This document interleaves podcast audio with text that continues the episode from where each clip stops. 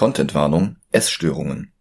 Eine der Figuren im Film leidet offensichtlich unter Magersucht und der Film behandelt das ohne viel Fingerspitzengefühl. Zweite Contentwarnung, physische Gewalt gegen Frauen, zum Glück wenigstens nicht sexualisiert. Wenn ich jetzt sage, dass die Szene im Film ein Witz sein soll, dann lässt das den Film schlechter aussehen, als er ist, aber wirklich gewaltsam ist die Szene wirklich nicht. Trotzdem bedrohen halt zwei erwachsene Männer zwei Schauspielerinnen, die wehrlose Teenager darstellen. Das kann bei manchen HörerInnen möglicherweise alte Traumata wieder hervorholen. Und noch eine dritte Content-Warnung. Einer der angreifenden Charaktere im Film imitiert Bill Cosby, was wir schon irgendwie erwähnen müssen. So, jetzt fangen wir aber mal an.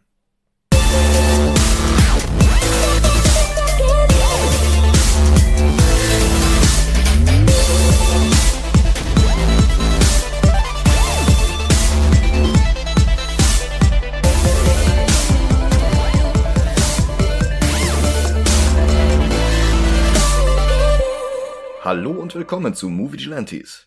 Hi, Mein Name ist Michael Heide mein Name ist Dennis Mautz.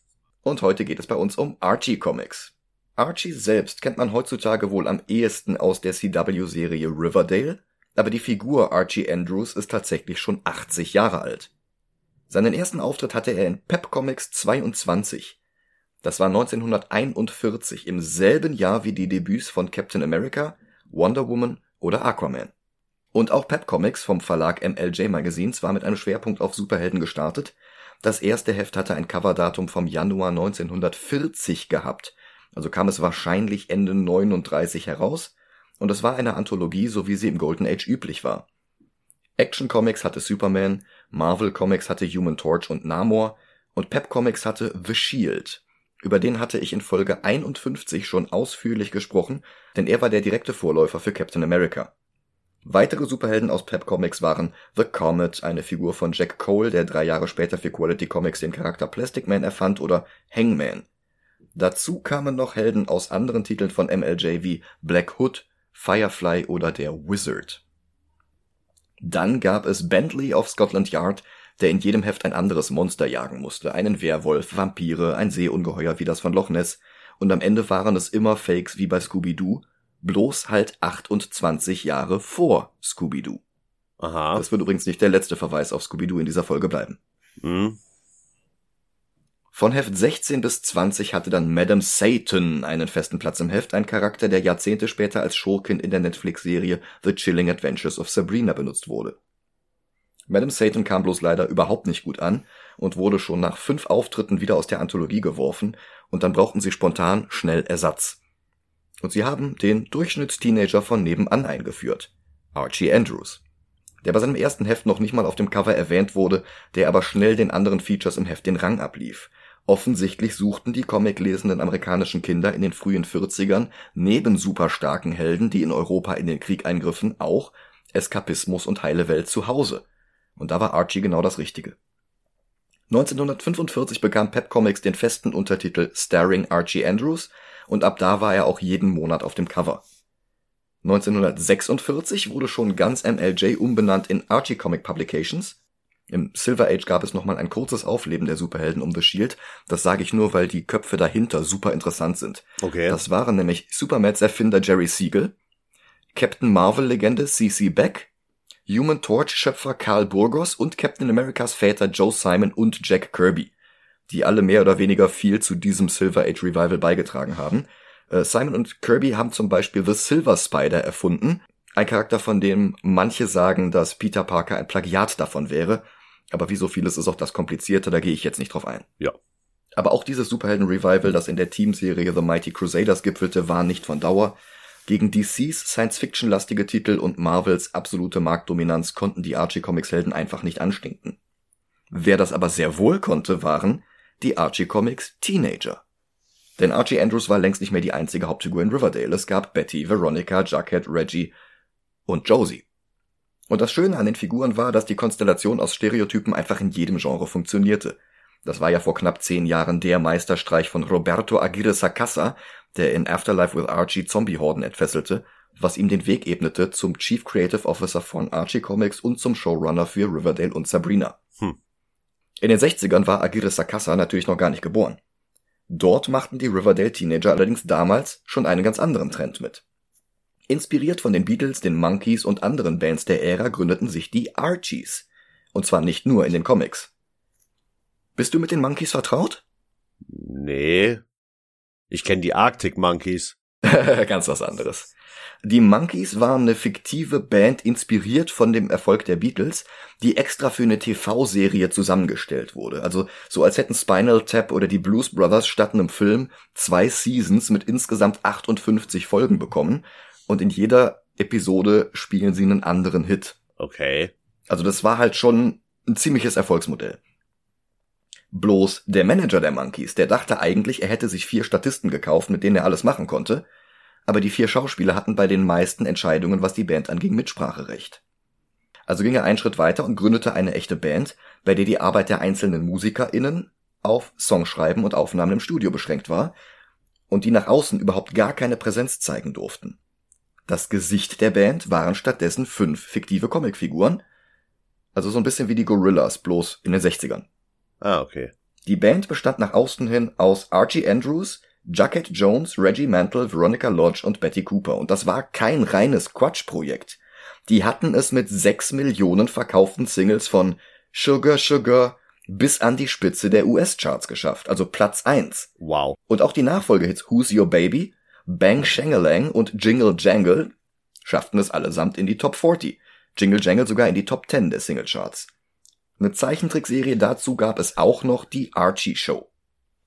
Und Archie Comics wollte diesen Goldrausch künstlich verlängern und gründete eine zweite Band aus ihren Comicfiguren. Und dazu nahmen sie eine Spin-off-Serie von Archie, die als She is Josie gestartet war.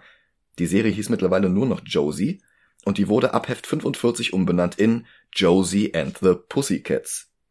In dem Heft gründete Josie, wie gesagt, schon ein lange etablierter Charakter, benannt nach der Ehefrau von Zeichner Dan DeCarlo, mit ihrer besten Freundin Melody eine Band, und als sich die andere bis dahin Hauptfigur der Reihe, Alexandra, weigerte, einer Band mit Josie als Frontfrau beizutreten, wurde stattdessen als drittes Mitglied eine ganz neue Figur eingeführt, Valerie, als einzige Person of Color im Heft. Alexandra blieb aber trotzdem in der Serie. Und schon ein Jahr später folgte auch hier eine Zeichentrickserie, produziert von Hanna-Barbera, der Heimat der Flintstones, Yogi Bear und Scooby-Doo. Und sie reihte sich dann auch in die Serien ein, in denen Hanna-Barbera sehr offensichtlich versuchten, ihren eigenen Scooby-Doo-Erfolg zu replizieren. Da gab's wirklich eine Menge. Jabberjaw, Speed Buggy, Butch Cassidy and the Sundance Kids, Funky Phantom. Das waren quasi alles Serien mit einem Fred, einem Shaggy und unterschiedlich vielen weiblichen Hauptrollen, die dann irgendwelche Fälle lösen mussten. Und genau so eine Serie war dann halt auch Josie and the Pussycats, bis sie nach 16 Folgen zu Josie and the Pussycats in Outer Space umgeschrieben wurde. Ah. 1973 gab es noch ein kleines Crossover mit Scooby-Doo in The Haunted Showboat. Danach wurde es still um die Band, lediglich ihre Comicserie lief noch bis in die 80er hinein, wo ihnen dann aber andere fiktive Bands wie Jam and the Holograms oder Alvin and the Chipmunks die Schau stahlen. Hanna-Barbera hatten eigentlich vorgehabt, die Pussycats in den Love Olympics auftauchen zu lassen, also quasi das Super Smash Brothers unter den Hanna-Barbera-Serien Ah. aber mittlerweile hatten sie die Rechte nicht mehr. Also Love Olympics waren halt die Flintstones, Yogi Bears, Scooby-Doo, ähm, Wacky Racers und, und was nicht alles, die in sportlichen Wettkämpfen gegeneinander angetreten sind. Also es war ein gigantisches Crossover aus wirklich fast allen Hanna-Barbera-Franchises. Okay, aber ist Wacky Racers nicht schon Crossover? Ähm, ich glaube nicht. Also ich glaube hier, Dick Dastardly kommt eigentlich aus Wacky Racers und ist dann bloß hinterher in anderen Sachen aufgetaucht, wie zum Beispiel Love Olympics. Ah, okay. oder dem letzten Scooby-Doo-Film. Die Rückkehr der Pussycats ins Rampenlicht kam dann erst mit dem Film, den wir heute besprechen. Der war ein Projekt von Harry Elfond und Deborah Kaplan. Die beiden hatten zusammen den Überraschungshit Can't Hardly Wait gedreht mit Jennifer Love Hewitt, Seth Green, Ethan Embry, Lauren Ambrose und wirklich zig anderen SchauspielerInnen ihrer Generation. Der Film spielt auf einer Highschool-Party und zu den Gästen gehören dann auch Donald Faison, Jamie Presley, Sean Patrick Thomas, Selma Blair, Jason Segel, Chris Owen, Jerry O'Connell, Bracken Meyer, Melissa Joan Hart und, und, und. Mhm. Einen Teil dieser Leute werden wir auch gleich noch in Josie and the Pussycats wiedersehen. Ha.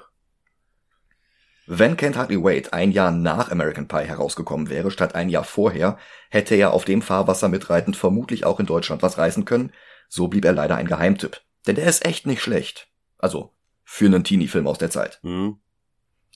Trotzdem schaffte er es, aus einem Budget von 10 Millionen Dollar ganze 25 Millionen rauszuholen. Und das machte Alfond und Kaplan plötzlich hot.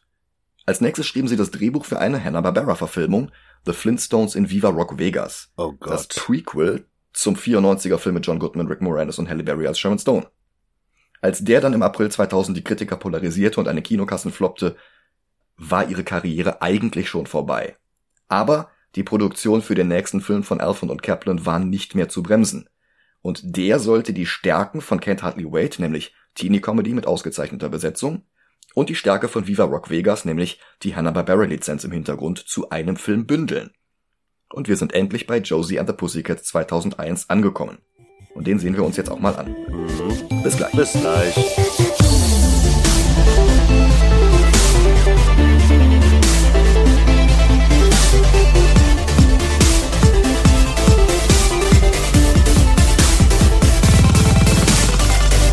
Und da sind wir wieder. Alter, was ist das für eine Scheiße? Ähm, Boah. teilweise ja, aber das kann ich nicht ganz ohne Vorbehalt unterschreiben. Also was ich sagen muss, ist, ich lag vollkommen falsch. Das ist nicht einfach nur die Beatles Light, A Hard Day's Afternoon. Das ist eine Satire auf die Unterhaltungsindustrie, die uns nicht nur klar macht, dass wir alle jeden Tag aufs Neue beliebig manipuliert werden, sondern dass wir das ruhig wissen können und trotzdem machtlos bleiben. Der Film ist tierisch unsubtil, aber trotzdem auf eine gewisse Art und Weise brillant. Und das würde ich jetzt gerne mal ausführlich erklären. Ja, tu dir keinen Zwang an. Der Film beginnt tatsächlich so, wie ich es letzte Woche schon erwartet hatte. Kreischende Fans, die ihre Band vergöttern. Das Universal-Logo, das zusammen mit dem MGM-Löwen den Film eingeläutet hatte, morpht sogar in das Zungenpiercing eines Fans. Ein anderer Fan ist die allererste Rolle von Justin Chatwin, der acht Jahre später die Hauptrolle in Dragon Ball Evolution spielen durfte. Wow. Allerdings kommt hier die erste Überraschung, denn Son Goku und die anderen Teenies sind gar nicht Fans von Josie and the Pussycats, wie ich's erwartet hatte, sondern von De Jour, einer Boyband, die schwer an die Backstreet Boys oder NSYNC erinnert. Die vier Mitglieder werden gespielt von Donald Faison, Seth Green, Bracken Meyer und Alexander Martin. Alle vier hatten Rollen in Can't Hardly Wait gehabt. Josie and the Pussycats war übrigens der letzte Film von Donald Faison vor seinem Durchbruch mit Scrubs. Seth Green begegnet uns eh immer wieder, von einem Cameo in Iron Man 2 bis hin zu seiner Rolle als Howard the Duck und in Scooby-Doo 2 war er auch dabei. Spielt er nicht auch den äh, Sohn von Dr. Evil in Austin Powers? Ja, ja, genau. Der ist auch Oz bei Buffy. Stimmt. Achso, und der ist natürlich in äh, Family Guy. Der, der, der Sohn. Ähm, Chris. Chris, Chris Griffin, ja, genau. Das ist, das ist auch Seth Green. Ach krass. Bracken Meyer, von dem wir nächste Woche noch mehr sehen werden, der heiratete Regisseurin Deborah Kaplan wenige Monate später. Die haben zwei Töchter miteinander. Diese vier Boys singen jetzt ihren größten Hit Backdoor Lover, den ich wirklich nur als Song über Analverkehr bezeichnen kann, weil der Text einfach keine andere Deutung zulässt. Das ist noch nicht mal clever. Ja. Ich meine, This kind of love is wrong, but you know it feels so right. Running my hands across your cheeks, they're oh so smooth and white. Also, das ist eine Poposex-Hymne. Und das ist auch gleich mein größter Kritikpunkt am Film, der sehr unausgegorene Humor. Weil der zündet leider nicht oft und das ist ein gewaltiges Problem in dem Film. Ich find's schön, wie du nicht oft mit gar nicht verwechselst. Nee, das würde ich halt auch nicht sagen. Aber gehen wir es mal der Reihe nach durch. Du jour besteigt einen mit Werbung für die Ladenkette Target zugekleisterten Privatjet zusammen mit ihrem Manager Wyatt Frame, gespielt vom Schotten Alan Cumming. Der war auch schon in Spice World und der wird uns dieses Jahr noch in zwei weiteren Folgen dieses Podcasts beehren. Er war nämlich Nightcrawler in X-Men 2 und Loki in Son of the Mask.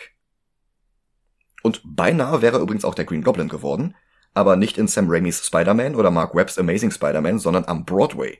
Das Musical Spider-Man Turn of the Dark war von Julie Taymor und in einem sehr interessanten Fall von Synchronizität von Roberto Aguirre Sacasa, dem späteren Chief Creative Officer von Archie Comics. U2 hatte die Musik geschrieben, das hätte eigentlich echt groß werden sollen.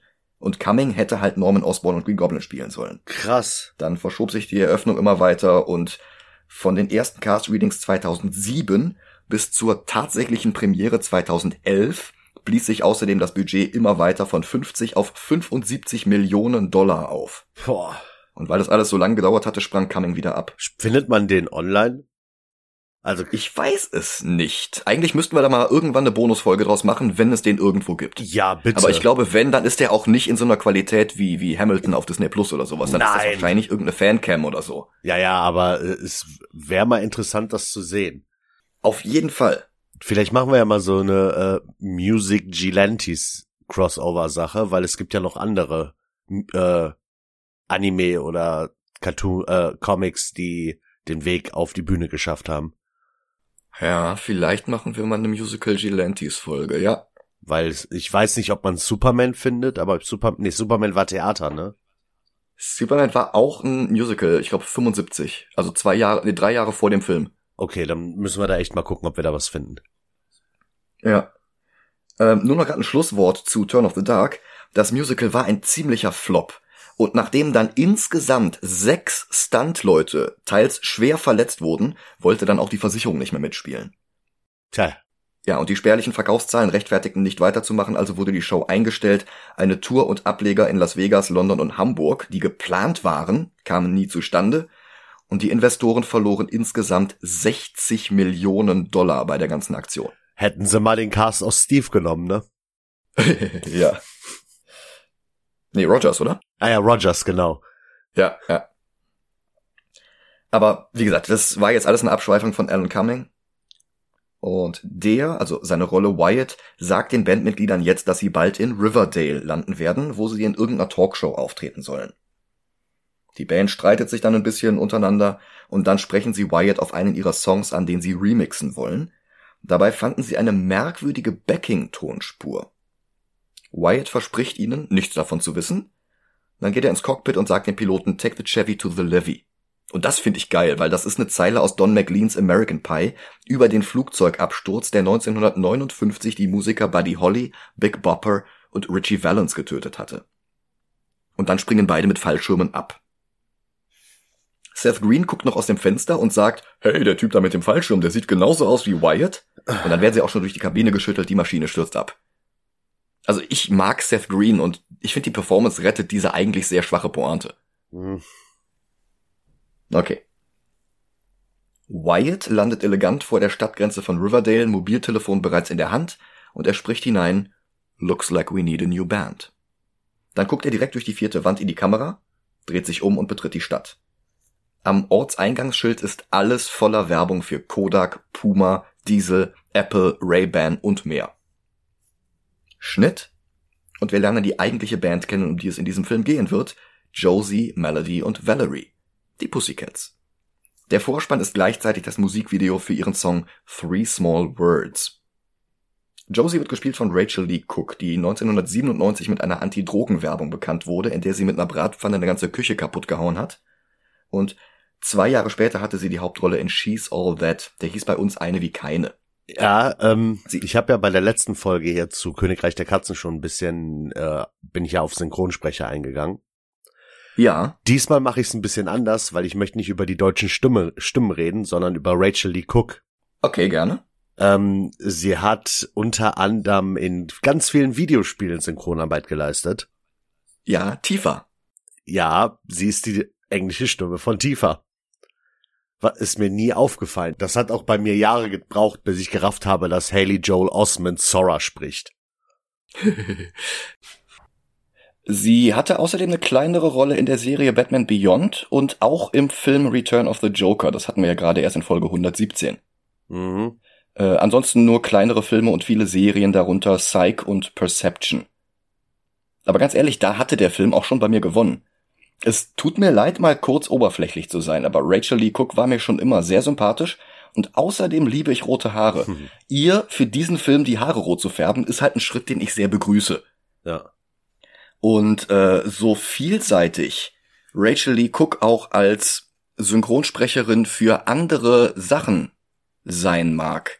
Äh, singen kann sie nicht. Ausgerechnet Josies Gesangsstimme wird jetzt gedoubelt von Kay Henley. Das ist die Frontfrau von Letters to Cleo.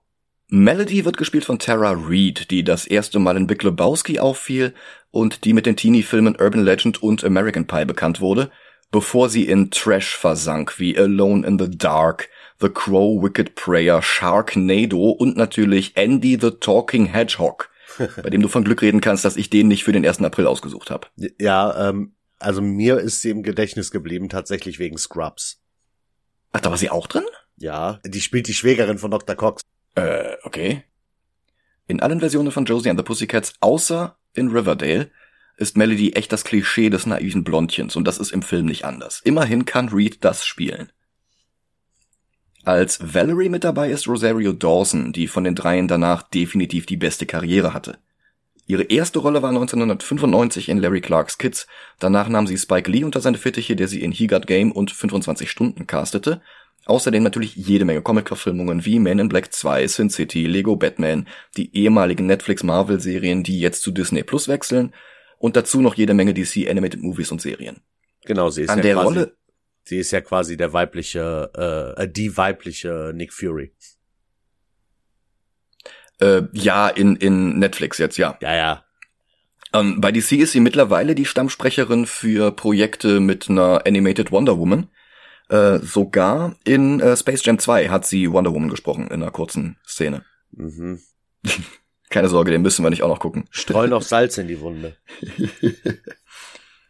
An der Rolle der Valerie waren auch Lisa Left Eye Lopez von TLC, Brandy und Beyoncé interessiert gewesen. Außerdem Alia, die kurz nach dem Release von Josie and the Pussycats bei einem Flugzeugabsturz ums Leben kam, was die Szene mit Du Jour rückblickend um einiges makaberer macht. Ja. So, dieses Musikvideo, das uns, wie gesagt, den Vorspann bietet, ist sehr 90er. Also ein bisschen Hansen, ein bisschen Reality Bites mit einem Schuss Kevin Smith, für den Rosario Dawson ja später auch noch Clerks 2 und 3 drehte. Musikalisch deckt sich das mit den Soundtracks zu anderen Teenie-Filmen aus der Zeit. Also diese Alben waren ja vollgestopft mit Blink 182, Third Eye Blind, Dishwaller, Tonic, Black Lab und so. Und außerdem waren die 90er ja auch die Zeit von Alternative Bands mit Frontfrauen wie Hole, Garbage, Fawn on Blondes, Cranberries, No Doubt, Skunk Nancy und so weiter. Letters to Cleo hatte ich auch schon erwähnt. Dazu noch die ganzen Solo-Künstlerinnen wie Alanis Morissette, Biff Naked, Sheryl Crow und so weiter und so fort. Also, der Film hat versucht, diesen Zeitgeist zu treffen, war dafür aber ungefähr zwei Jahre zu spät. Mhm. Was mich schon wieder stört, ist, dass der Film so kurz nach Backdoor Lover auch schon wieder ins Zotige abdriftet, denn in einer Szene steht Melody neben einer Straße und hält ein Schild hoch, Honk if you love Pussycats, also Hupe, wenn du Pussycats magst, und sie steht so unglücklich halb hinter einem Baum, dass der Stamm die vier Buchstaben Cats verdeckt, was die Aussage natürlich dezent abändert und einen Autounfall auf der Straße provoziert. Als der Song endet, entlarvt der Film die MTV-Montage allerdings als Traumsequenz, denn in Wirklichkeit spielen die drei bloß in einer ranzigen Bowlinghalle und niemand hört ihnen zu. Als Gage gibt es 20 Dollar, abzüglich 5 Dollar Leihgebühr pro Kopf für die Bowlingschuhe. Und ich sag mal, ich bin auch schon für weniger Gage aufgetreten, aber schön ist sowas nicht. Und dann kommt auch noch ein Auto mit der hiesigen Mean Girls Gang vorbei, die sich komplett in Rot gekleidet über die Band lustig macht. Josie geht das alles besonders nahe. Sie schließt sich in ihr Zimmer ein, übt Gitarre und post vor dem Spiegel. Auftritt Alan M., gespielt von Gabriel Mann, der nie über kleine Rollen in größeren Filmen und größere Rollen in kleinen Filmen hinauskam, der aber eine Zeit lang Bruce Banner in diversen Cartoons sprach und der in Batwoman Tommy Elliott spielte. Was erstaunlich ist. Aber vielleicht hat er ja nach 2001 noch als Schauspieler dazugelernt. Hier ist er nämlich der Schwächste im ganzen Cast. Ist das eigentlich eine Anspielung auf den Namen Eminem? Nein, Alan M. stammt aus den Comics, hieß da auch schon seit den 60ern so. Okay. In der Hanna-Barbera-Serie war er ebenfalls mit dabei. Und er redet Josie jetzt mit ihrem Nachnamen an. McCoy. Dieser Nachname ist für diesen Film hier erfunden worden. In den Comics hieß sie früher mal Jones und mal James. Nach diesem Film setzte sich dann aber langsam McCoy durch. So hieß sie dann zum Beispiel auch später in Riverdale. Ja, stimmt, ihr Vater heißt Hank, ne? Ja, hm. Sie repariert Alans Truck und die beiden stehen ganz offensichtlich aufeinander, aber trauen sich beide nicht den ersten Schritt zu machen. Kurz sieht es so aus, als wolle er ihr seine Liebe gestehen, aber dann geht es doch nur um einen stinkenden Arbeitskollegen, Das ist extrem plump und klischeehaft, aber ich mag ihre stumme Reaktion. Also das Glänzen in ihren Augen, als sie glaubt, dass er sie endlich nach einem Date fragen will und ihre Enttäuschung, als er das dann nicht tut. Dann ist sie mit den anderen Pussycats zu Mittag, Instant-Rahmen, weil sie pleite sind. Als dann Alexandra und Alexander Cabot dazukommen, sie komplett in Pink, er in Rot mit einem pinken Stirnband. Die Zwillinge waren schon Teil von Josies Comicserie, bevor die Band eingeführt wurde. Und sie überlebten die Umwandlung der Serie, er wurde einfach der Manager der Band und sie hing irgendwie so damit rum. Alexander ist in den Comics so das Gegenstück zu Reggie aus Archie. Bei Hanna-Barbera kam ein starker Einfluss von Shaggy hinzu und ähm, Shaggy und Alexander teilen sich auch denselben Synchronsprecher Casey Kasem. Hier spielt Der hört ihn sich an wie eine. Comicfigur. Casey Kasem war ein äh, Radio-DJ. Unglaublich cooler Typ. Ja, aber er hört sich einfach an. J. Jo J. Jonah Jameson, Bruce Ja, Banner. Ähm, hier wird Alexander gespielt von Paulo Costanzo aus Road Trip. Und seine Zwillingsschwester Alexandra hat in Comics und Cartoon schwarze Haare mit einem weißen Rogue-Streifen, also so ein bisschen wie Lily Munster. Das liegt daran, dass sie zum Zeitpunkt der Neuausrichtung von She's Josie hin zu Josie and the Pussycats mal vorübergehend Hexenkräfte hatte, was dann aber auch schnell wieder fallen gelassen und auch gar nicht erst in die Hanna-Barbera-Serie mit übernommen wurde. Ganz im Gegensatz zu ihrem Kater Sebastian, der in ihrer Sabrina-Periode quasi ihr Salem war, der aber natürlich gut in eine Serie über eine Band namens Pussycats passte. Dass er eigentlich der reinkarnierte hexende Urahn der Zwillinge war, wurde einfach nie wieder erwähnt. Im Film taucht Sebastian auch nicht auf. Alexandra wird hier gespielt von Missy Pyle, die einfach mal sieben Jahre älter ist als Cook und Dawson, drei Jahre älter als Reed und sechs Jahre älter als der Schauspieler ihres Zwillingsbruders. Und Missy Pyle geht einfach von allen am wenigsten als Teenager durch. Die kannte man damals am ehesten aus Galaxy Quest, wo sie eins der Aliens spielte. Später war sie dann noch in Dodgeball, Gun Girl und in Tim Burtons Remake von Willy Wonka und der Schokoladenfabrik. Als klar wird, dass nicht einmal der Manager der Band an ihren Erfolg glaubt, gehen die Zwillinge wieder. Dann erfahren Josie, Melody und Valerie aus den MTV News vom Flugzeugabsturz von Dujour. Und ich mag, wie zynisch das jetzt präsentiert wird. Also, das Flugzeug verschwand spurlos über Riverdale. Die Plattenfirma kann noch nichts dazu sagen, ob die Band überlebt hat, aber schon morgen steht eine limitierte CD-Box komplett mit interaktiver Geschichte der Band in den Läden. Also, das finde ich schon krass und, und das ist, davon hätte ich gerne mehr im Film gehabt. Ein bisschen in die Richtung kommt noch, aber da glänzt der Film meiner Meinung nach. Hm. Der, findest du nicht? Also ich Ja. finde das geil. Also wir wissen nicht, ob die leben oder tot sind, aber kauft die super limitierte Bonusbox.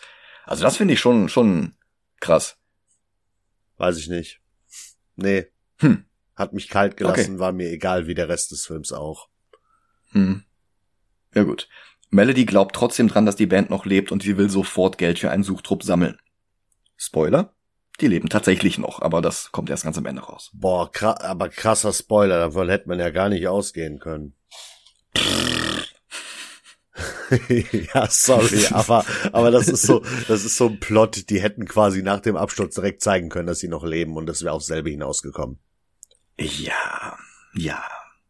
Ich sage ja auch nicht, dass der Film perfekt ist, aber ich sag nur, er ist nicht ganz hoffnungslos. Josie wird jedenfalls von der Meldung inspiriert, endlich aktiver zu werden und dafür zu sorgen, endlich auch einen Plattenvertrag zu bekommen. Und sie entscheiden sich, spontan ein Konzert zu geben. Vorher sehen wir eine Montage von Riverdale und an der Stelle muss ich mal sagen, ich mag die völlig übertriebene Schleichwerbung in jeder einzelnen Szene.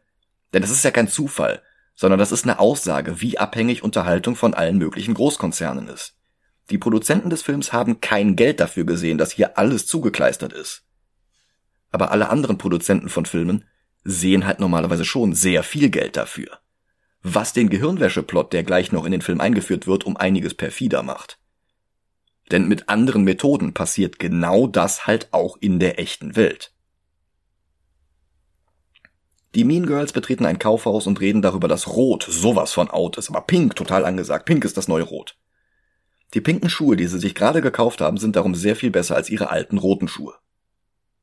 Nach ihnen kommt Wyatt herein und guckt schon wieder direkt in die Kamera.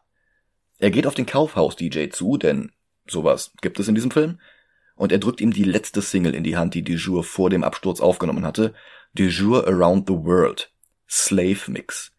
Was auch gar nicht mal so unclever ist, denn Master und Slave bezeichnen in der Audioproduktion zwei Geräte, die miteinander verbunden sind, wobei eins das andere steuert. Aber gleichzeitig ist die Tonspur, die du jour vor dem Absturz entdeckt hatten, natürlich voller unterschwelliger Ivan Net Botschaften und Befehle, die alle HörerInnen buchstäblich versklaven.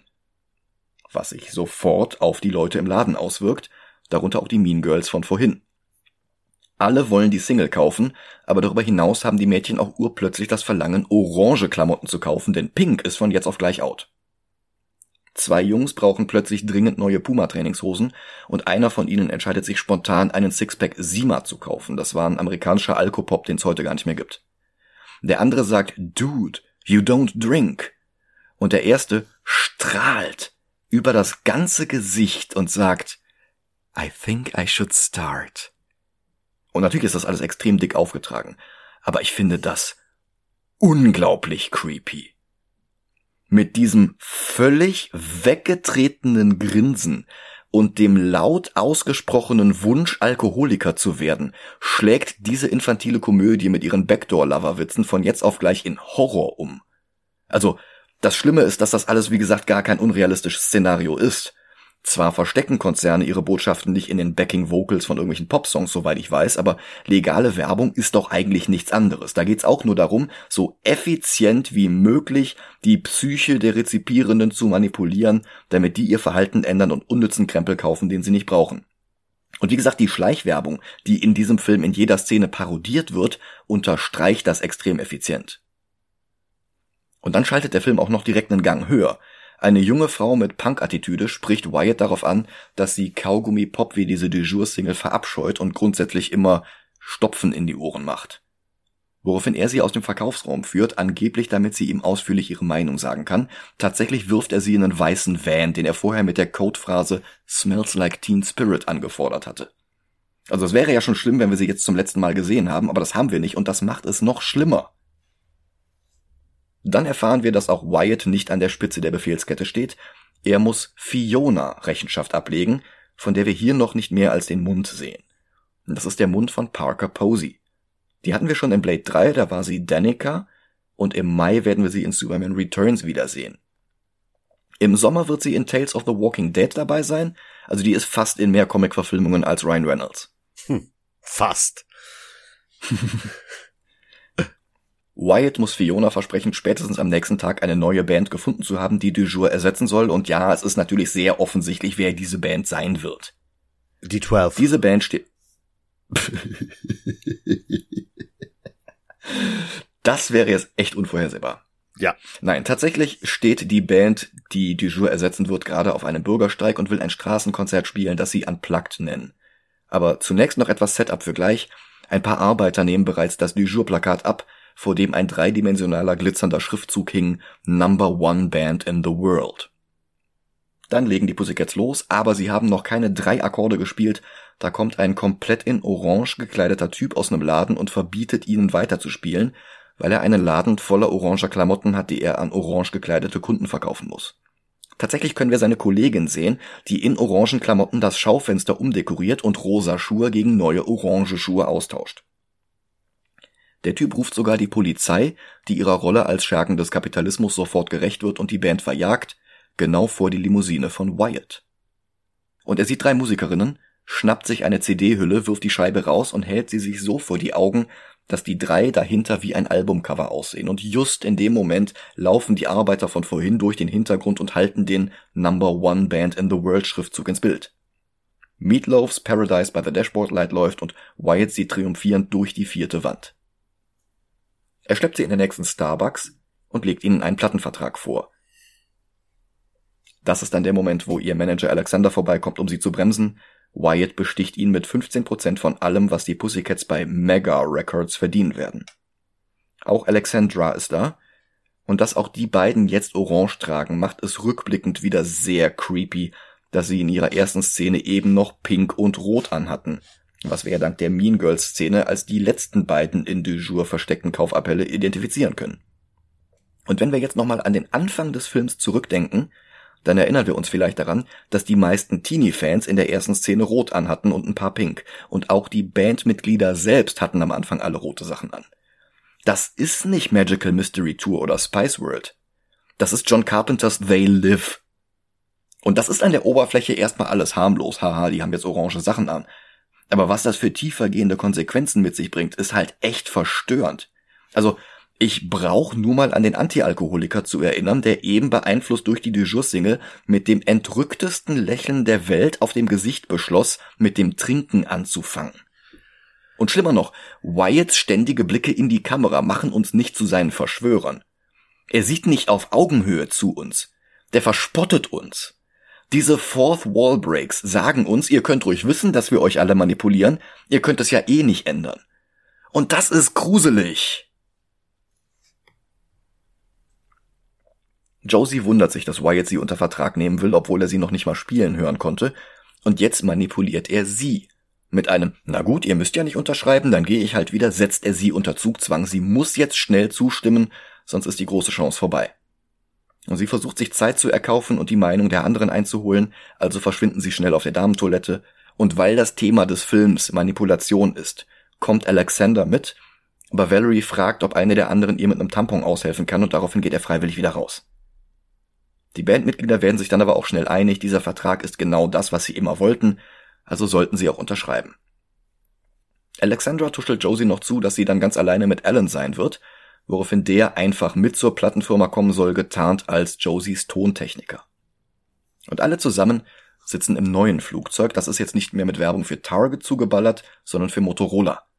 Und die Cabot-Zwillinge tragen jetzt blau. Also diese Trends steuern die Leute wirklich atemberaubend schnell und nicht mal Wyatt ist dagegen immun, denn auch sein Hemd und seine Sonnenbrille sind jetzt blau, was vorher nicht der Fall war und was ohne groß darauf hinzuweisen klar macht, wie drastisch die unterschwelligen Botschaften geändert werden können. Von Rot zu Pink, von Pink zu Orange, das sind keine großen Schritte, aber von Orange zu Blau, das ist halt ein Komplementärkontrast. Einen größeren Abstand zwischen zwei Farben gibt es nicht. Alexander fragt seine Schwester, warum sie überhaupt mitfliegt, und sie sagt, sie ist nur dabei, weil sie im Comic war. Und er fragt, was? Und sie sagt, äh, nichts. Das mag ich. Ja, eine gute Stelle im Film. Okay, immerhin. Aber zurück zu den Pussycats. Die freuen sich über ihren plötzlichen Erfolg und Valerie sieht noch einmal sehnsüchtig auf ihre Monatskarte vom Riverdale Busunternehmen. Die drei denken an alte Zeiten zurück und sprechen an, dass sie die einzigen sind, deren Foto auf der Monatskarte drei Leute gleichzeitig zeigt. Und sie entscheiden sich, die Karten zu behalten, als Erinnerung, wo sie herkommen, wie sie anfingen, und sie beschließen, dass ihre Freundschaft immer wichtiger sein wird als ihre Karriere. Mit einem suffisanten Grinsen geht Wyatt ins Cockpit, wo der Pilot schon glaubt, dass er schon wieder abspringen soll. Aber Wyatt bremst ihn. Mit diesen Mädels werden sie keinen Ärger haben. Dann kommen sie in New York City an, obwohl der Film ausschließlich in Vancouver gedreht wurde, und alle Schaufenster und alle Leute sind schon jetzt in strahlendes Blau gehüllt. Auch die Stylistinnen, die der ganzen Band ein Makeover geben. Neu geschminkt, mit neuen Frisuren und neuen Klamotten treten die drei auf die Straße und sehen ein Plakat von sich selbst am Times Square. Zum ersten Mal in diesem Film wird die Band jetzt auch als Josie and the Pussycats bezeichnet. Eine Entscheidung von Wyatt, denn Bands mit and im Titel verkaufen doppelt so viel wie andere. Stimmte damals nicht, wie Valerie auch sofort anmerkt, und stimmt auch heute nicht, aber trotzdem, was für bizarre willkürliche Entscheidungen die Musikindustrie manchmal trifft, um die Kundschaft zu mehr Plattenkäufen zu animieren, da kommt halt wieder die, die, die Message des Films durch. Und es geht auch nicht nur um Platten, wie Wyatt jetzt noch hinzufügt, es geht auch um Comics, Cartoons, Spielzeug, ein Film. Also sicherlich kein Zufall, dass das alles Dinge sind, die das Franchise Josie and the Pussycats im Laufe der Jahre hervorgebracht hat. Melody gefällt der Name, aber Valerie bleibt zweifelnd zurück. Und Wyatt startet sein Auto ohne sie, um sie zum Einsteigen zu bewegen, auch das wieder Manipulation. Der Wagen fährt los, wird aber von einer Gestalt beobachtet, von der wir nur die Silhouette sehen. Die Musik gibt uns den Hinweis, jetzt wird es spannend. Auch diese Musik ist offensichtliche Manipulation. Aber sie wirkt. Wir fragen uns jetzt, wer das ist. Gut, wir können auch davon ausgehen, dass das einer von äh, Dujour ist, was auch der Fall ist, aber es geht nicht darum. Es geht darum, dass die Musik uns hier jetzt emotional steuert. Die nächste Szene zeigt uns noch weiter, was für ein Arsch Wyatt ist. Er telefoniert mit Fiona und er vergleicht die Band mit anderen Künstlerinnen. Das ist Christina Aguilera mal drei, auch wenn eine von ihnen eine Person of Color ist. Wobei er nicht Person of Color sagt, er sagt incredibly tan. Und Sein Tonfall entlarvt das als etwas, was er für weniger wertvoll als die anderen beiden hält. Seine anderen Vergleiche sind TLC with Two White Chicks und Hole, die Band von Courtney Love. Fiona ist aber noch nicht überzeugt. Sie beendet das Gespräch und kümmert sich dann um internationale Besucher, denen sie ihre in blaues Licht gehüllte Zentrale zeigt, in der die Modetrends entschieden werden und wo die Kaufanreize geschaffen werden. Zum Beispiel durch Product Placement, wie sie es jetzt auch ausspricht. Aber auch die Jugendsprache wird hier festgelegt, ähnlich wie es der Duden Verlag jedes Jahr mit seinen künstlich erschaffenen Jugendworten des Jahres fertigbringt, Worte in Umlauf zu bringen, die vorher oft überhaupt keine Jugendworte waren. Das Beispiel, das wir hier hören, ist Jerkin. Das soll wohl sowas heißen wie cool und das taucht auch im Verlauf des Films immer wieder auf. Eine der anderen Ideen, die an die Teenager übermittelt werden soll, ist die Botschaft Can't Hardly Wait is underrated. Naja, nettes Easter Egg. Um den Gästen und natürlich auch uns das Prinzip weiter zu erklären, zeigt sie jetzt einen eigens dafür produzierten Kurzfilm mit Eugene Levy, dem wir schon in Folge 91 über den Weg gelaufen sind und der zuletzt mit der Serie Shits Creek Erfolge gefeiert hatte, der beim Dreh von Josie and the Pussycats aber wohl für alle untrennbar mit American Pie verbunden war. Und selbst er trägt ein blaues Hemd. Er enthüllt, dass die US-Regierung seit Jahrzehnten unterschwellige Botschaften in Rockmusik versteckt damit Kinder, die noch keine Rechnungen oder Steuern zahlen, trotzdem ihr Taschengeld ausgeben. Denn was gut für die Wirtschaft ist, ist gut für das ganze Land. Ich würde ja darüber lachen, aber die FDP hat es letzte Woche als kleinste Fraktion in der Regierungskoalition geschafft, die bei der Bundestagswahl etwas stärkeren Grünen dazu zu bringen, trotz Nichterreichen der Klimaziele die Steuer auf Spritpreise zu senken, womit die Tankstellenkonzerne den gleichen Gewinn einfahren werden, aber einfach weniger in die Steuerkasse zurückfließt obwohl der Rohölpreis in den vergangenen Wochen drastisch gefallen war, was die Rekordhöhen der Tankstellenpreise eigentlich nur mit illegalen Preisabsprachen der Benzinanbieter erklärbar macht. Aber vielleicht hätte ich mir zum Verständnis auch einfach ein BWL-Studium leisten können müssen. Ist ja ganz klar meine Schuld, dass ich keine reicheren Eltern hatte. Vielleicht würde ich dann auch verstehen, warum den Grünen der im Wahlkampf so wichtige Klimawandel heute einfach scheißegal zu sein scheint. Aber zurück zur US-Regierung. 2001, als der Film herauskam, hatte George Bush Jr. gerade sein Amt angetreten. Wenn der Plan mit der Gehirnwäsche der Kinder wirklich seit Jahrzehnten andauert, dann müssen mindestens die Regierungen Clinton, Bush Senior und Reagan involviert gewesen sein, also mindestens ein Demokrat und drei Republikaner. Einer der Gäste fragt, was passiert, wenn die Bands das herausfinden und Fiona verrät, dass nicht nur Flugzeugabstürze wie der von Dujour vorsätzlich herbeigeführt worden sind, sondern auch Drogentode wie der von Elvis. Und es gibt noch mehr Möglichkeiten, Skandale, Privatinsolvenzen, Sekten. Und um so etwas dann hinterher der Bevölkerung zu erklären, haben sie sogar extra eine eigene Fernsehsendung erschaffen, VH1 Behind the Music. Eine Sendung, die es natürlich wirklich gab. Möglicherweise immer noch gibt, das weiß ich nicht. Bei uns ist die, glaube ich, auch gar nicht gelaufen. Nee. Die Pussycats gehen erstmal ins Tonstudio.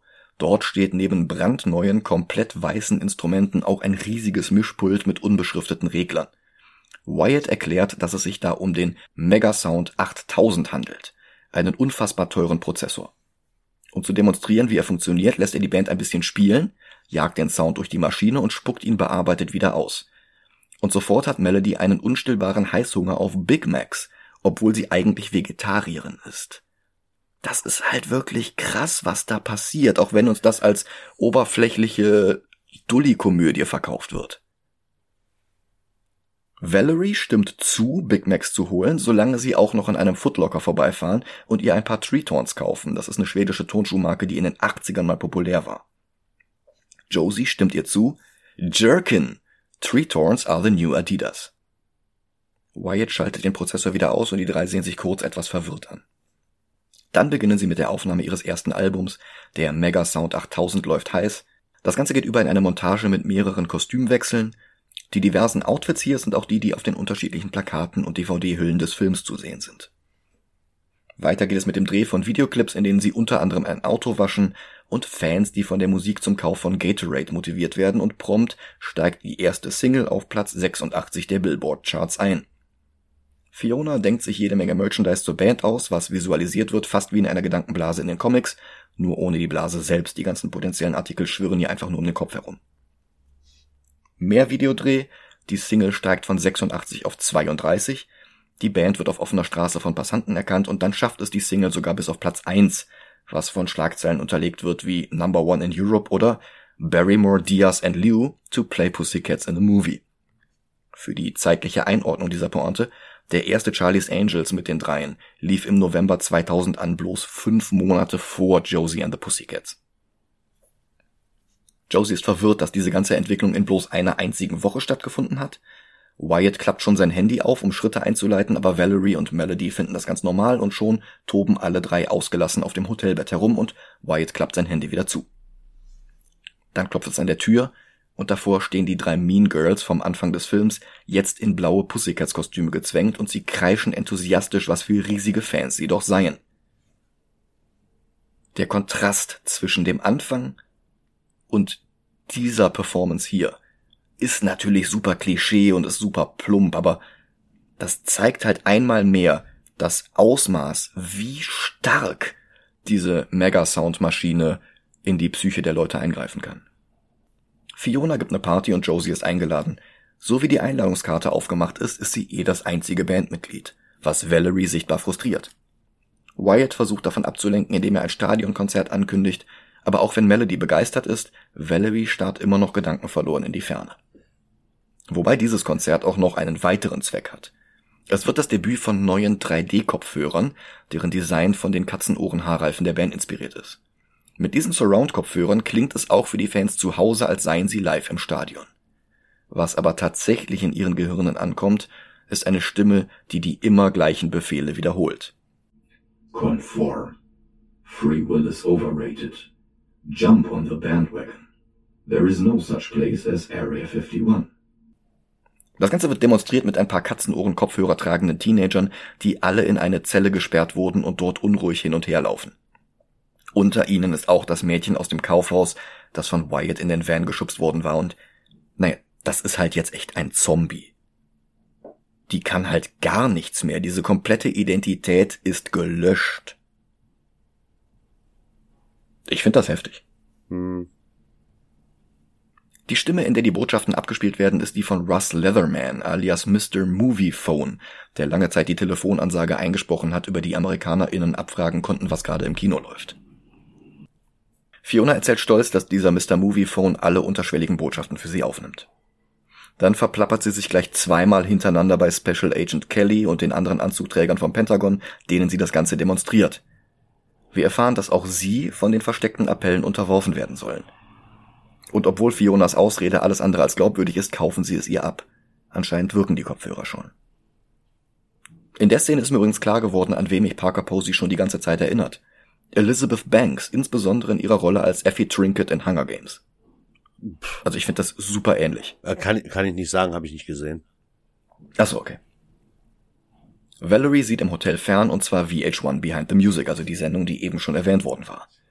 Und diese fiktive Folge dreht sich um den Chief, der massiv an Philippe Rose von den Village People erinnert, der allerdings gespielt wird vom Musikproduzent Kenneth Edmonds alias Babyface, der TLC Tony Braxton, Boys to Men oder auch Madonna-Alben produzierte und der auch nicht wenige Songs schrieb und der auch die meisten Pussycats-Songs in diesem Film mitproduzierte.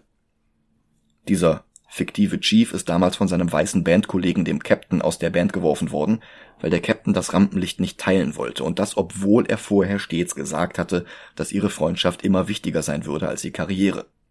Was in Valeries Ohren natürlich alle Alarmglocken klingeln lässt. Melody hingegen duscht gerade und hinter der mit McDonalds Logos dekorierten Glasscheibe sehen wir eine Silhouette fast so wie die, die vorhin der Limousine hinterher gesehen hatte. Dann kommt sie aus der Dusche und sieht, dass jemand mit einem Lippenstift Beware of the Music an den Spiegel geschrieben hat. Und sie schreit. Weil sie in diesem Film aber leider auf den laufenden Blondinenwitz aus den 80ern reduziert ist, schreit sie gar nicht wegen der Botschaft selbst, sondern weil das O kein Smiley war und das I kein Herzchen als I-Punkt hatte. Sie endet das schnell und ist dann auch sofort wieder happy. Also, leider sind zu viele Witze in diesem Film auf diesem sehr niedrigen Niveau.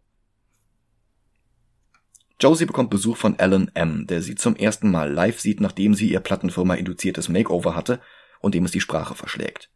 Es knistert wieder zwischen den beiden und beinahe küssen sie sich, aber natürlich kommt vorher Wyatt in den Raum und holt Josie zur Party ab.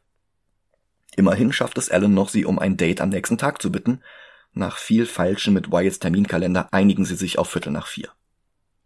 Auf der Party stehen die Pussycats komplett im Mittelpunkt und fühlen sich unwohl. Dann kommt Fiona dazu und entführt die drei in ihr Schlafzimmer, wo sie Josie die Schultern massiert und ihr offenbar eine Essstörung antrainieren will. Sie beginnt zu lispeln und entschuldigt sich, weil ihr angeblich was zwischen den Zähnen steckt. Die Pussycats gehen zurück zum Rest der Party und sind sich einig, dass irgendwas nicht stimmt.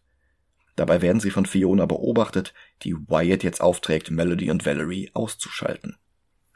Dann versuchen sich beide an einer super Schurkenlache und scheitern, was erstmal seltsam wirkt, aber am Ende kommt heraus, dass ihre beiden oberflächlichen Images nur Fassade sind und sie im Inneren selbst unbeliebte Außenseiter sind.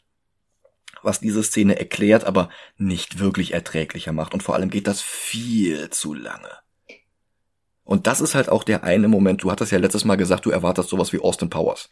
Ja. Das ist der eine Moment, wo sie wirklich Austin Powers Witz haben. Einen Moment. Findest du mehr? Ja, ich glaube, wir verstehen unter Austin Powers äh, unterschiedliche Sachen. Okay, okay. Weil für mich ist Austin Powers der größte Scheiß auf diesem Planeten. Beim dritten gebe ich dir recht. Das einzige Gute, Aber- was aus Austin Powers hervorgegangen ist, ist der Soundtrack von Ludacris. Ich, ich weiß noch nicht mal, welchen Soundtrack von Ludacris du meinst. Es gibt ja dieses typische Austin Powers Theme.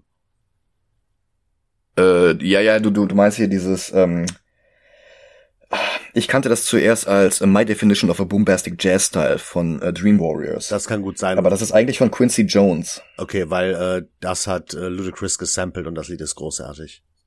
Ach so, okay. Ja gut, aber das ist ja nicht äh, dem Film ähm, zuzuschreiben. Ja, ich kannte es halt erst aus dem Film. ah, okay. und okay. ich glaube, das ist sogar das Sound, also einer der Soundtracks vom Film. Möglich, möglich. Am nächsten Tag haben Josie und Alan ihr Date und zwar in einem Aquarium, wo Josie sofort erkannt wird, woraufhin sie vor Horden von blau gekleideten Fans davonlaufen müssen. Jetzt sind wir also doch noch bei dem Beatles-Film angekommen, den ich schon am Anfang erwartet hatte. Sie schaffen es, sich im von Evian gesponserten Wahlbeckenschauraum in Sicherheit zu bringen, und dann sind sie endlich alleine und können unter vier Augen reden. Aber nicht über ihre Liebe, sondern über Josies Selbstzweifel. Dann wollen sie sich wieder küssen, aber ein Taucher mit I Love You Josie Schild klopft vom Inneren des Beckens an die Scheibe. Zurück im Hotel will Josie mit Melody und Valerie das Konzert planen, aber Valerie wird davon abgelenkt, dass Josie wirklich die einzige ist, die von der Plattenfirma promotet wird. Josie ist alleine auf dem Entertainment Weekly Cover, alleine auf einer Coca-Cola-Dose. Vor dem Fenster fliegt ein Zeppelin mit der Aufschrift josie.com vorbei, eine Adresse, die übrigens direkt auf die Seite von Archie Comics führt. Hm. Wyatt kommt dazu und lädt Melody und Valerie zu Total Request Live mit Carson Daly ein. Melody ist ekstatisch bei dem Gedanken, Carson Daly zu treffen oder gar zu berühren und tatsächlich war ihre Schauspielerin Tara Reid damals mit ihm zusammen. Die beiden waren sogar kurze Zeit verlobt. Josie bleibt allein mit Wyatt zurück, der ihr dringend eine CD vorspielen will. Sie will auf das erste Konzert von Allens Band. Wyatt lügt ihr vor, das Konzert sei gecancelt worden und Alan hätte sie bloß nicht erreicht, um ihr Bescheid zu sagen. Mel und Val kommen im TRL-Studio an, aber es ist halt eine ganz offensichtliche Attrappe mit sehr schlecht nachgemachten Kulissen, in denen Pappaufsteller statt Publikum stehen, darunter Johnny Depp, Britney Spears, Christina Aguilera, Matt Damon und Mr. Peanut. Und der Mann, der sich ihnen jetzt als Carson Daly vorstellt, ist Arius Spears, der wie Alex Borstein aus Catwoman seinen Durchbruch bei Mad TV Ich hatte. liebe ihn. Der hat, äh, der ist halt äh, auch hier Stand-up-Comedian Hm, ich weiß. und der hat äh, äh, ein nicht Sketch, ein Programm von ihm ist halt, dass er äh, Rapper imitiert. Ja, sein Snoop Dogg ist fantastisch. Ja, und das macht er großartig. Ich liebe ihn. Ich habe ihn Ja. äh, erst nicht erkannt, weil das ist schon Jahre her, dass ich mir äh, das von ihm angeguckt habe. Aber als ich halt Mhm. was zu dem Film gelesen habe, war so, ach ja, daher kennst du den. Hm. Dann kommt der echte Carson Daly dazu und das sieht kurz so aus, als sei doch alles in Ordnung, bis der echte Carson Daly zwei Baseballschläge aus dem Hammerspace holt, einen davon Spears gibt und ankündigt, die beiden Pussycats zu töten. Die laufen davon und eine Verfolgungsjagd beginnt.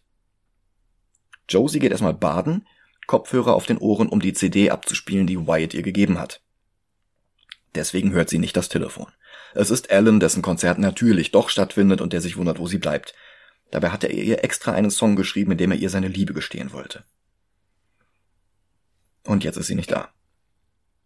Arius Spears verfolgt Valerie und dabei imitiert er Eddie Murphy, Chris Rock und Bill Cosby. Damals sollte es lustig sein, dass ein harmloser Komiker wie Cosby einer Frau Schaden zufügen würde. Heute ist das nicht mehr lustig. Heute ist das gruselig.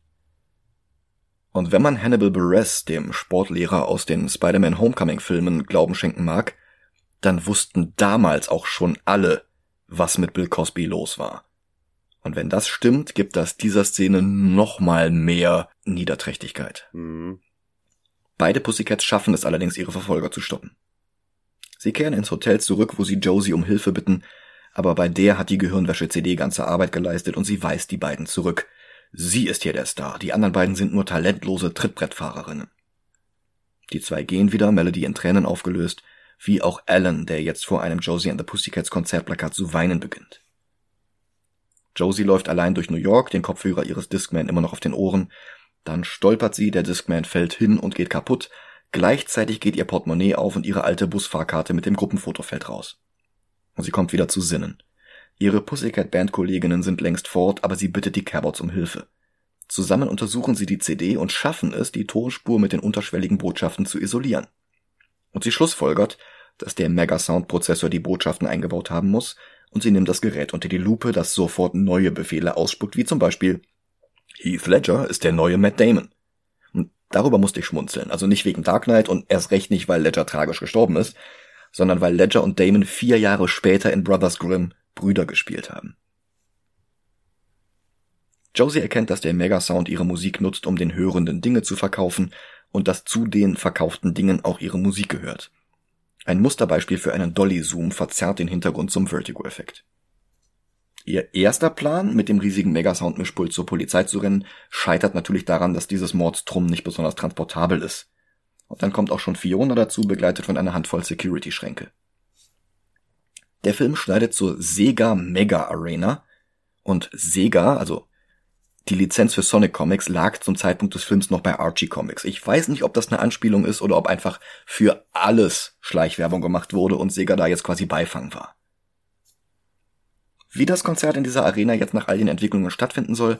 Ganz einfach, Wyatt und Fiona nehmen Val und Mel als Geiseln und drohen sie in einem Auto in die Luft zu sprengen. Die MTV News Meldung dazu haben sie sogar schon aufgenommen. Und Josie lässt sich jetzt breitschlagen. Die drei Pussycats vertragen sich wieder. Josie überlegt, wie sie ihren Fans klar machen kann, dass sie alle Gehirn gewaschen werden und Fiona sagt nur, dass ihr ohnehin niemand glauben wird. Dann die überaus schockierende Enthüllung, wer die Silhouette war, die die Band den halben Film lang verfolgt hat. Es war Les von Dejour.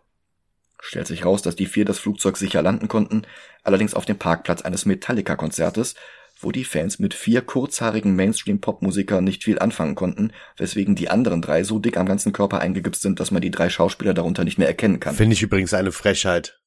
Weil die Schauspieler das Beste am Film sind, oder? Nein, weil äh, dadurch meiner Meinung nach wieder so ein schlechter Ruf auf Metallica-Fans rüberschwappt. Also ich finde, das ist die am wenigsten glaubwürdige Wendung im ganzen Film, denn Josie and the Pussycats kam fünf Jahre nach Load heraus. Also Metallica selbst bestand zu diesem Zeitpunkt aus vier kurzhaarigen Mainstream-Pop-Musikern. Ja gut. Aber auch die Dujour-Jungs schaffen es nicht, Fiona zu stoppen.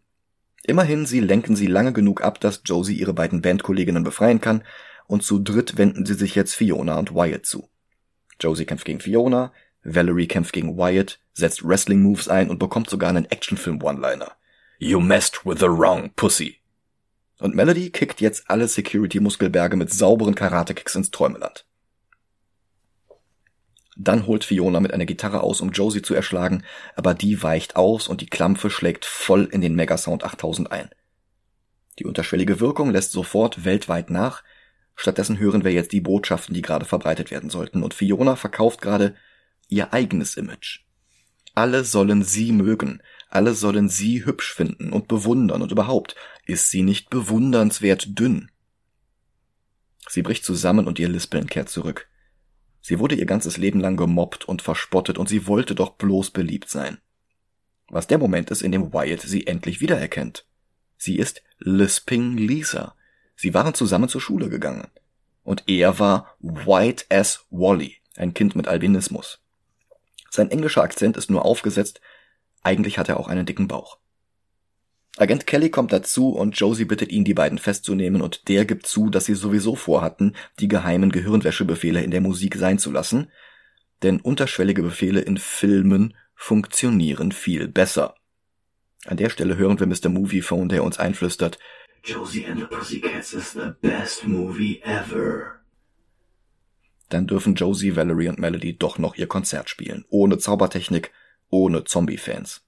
Und Josie hält eine kleine Rede, dass sie jetzt andere Musik spielen werden und dass es cool ist, wenn das Publikum diese Musik genauso mag wie die auf der CD, dass es aber auch in Ordnung ist, wenn nicht. Sie rocken los, das Publikum bleibt kurz verhalten, aber dann geht es mit ihnen durch und in 0, nix sind sie halt doch wieder eine ekstatisch kreischende Horde. Und auch die Zuschauer zu Hause an den Geräten gehen mit. Im Publikum wird jetzt Alan auf Händen zur Bühne getragen und er schafft es endlich, Josie zu sagen, dass er sie liebt. Er glaubt, dass sie das nicht erwidert, aber sie gibt zu, dass sie ihn auch liebt, die beiden knutschen auf der Bühne, dann spielen sie den Song weiter. Aber auch Alexandra findet noch die wahre Liebe, nämlich Les von Dejour. Der Nachspann hat noch ein paar Outtakes und das Titellied der Hanna-Barbera-Serie. Der Film ist damals hart gefloppt. Oh, zu Recht. Zum einen sind die meisten Gags halt echt nicht gut.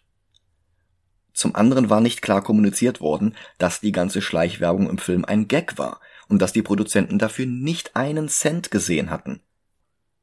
Das führte halt zu Vorwürfen, der Film würde Wasser predigen und Wein trinken. Außerdem war 2001 aber halt auch der ganze Grunge Alternative Hype ziemlich vorbei. Und unterschwellige Botschaften in Musik hatten damals dank Littleton und absurden Vorwürfen gegen Marilyn Manson nicht unbedingt das Zeug für eine Komödie. Mit der Zeit wurde der Film aber erst zum Kulthit und dann gab es ein regelrechtes Revival.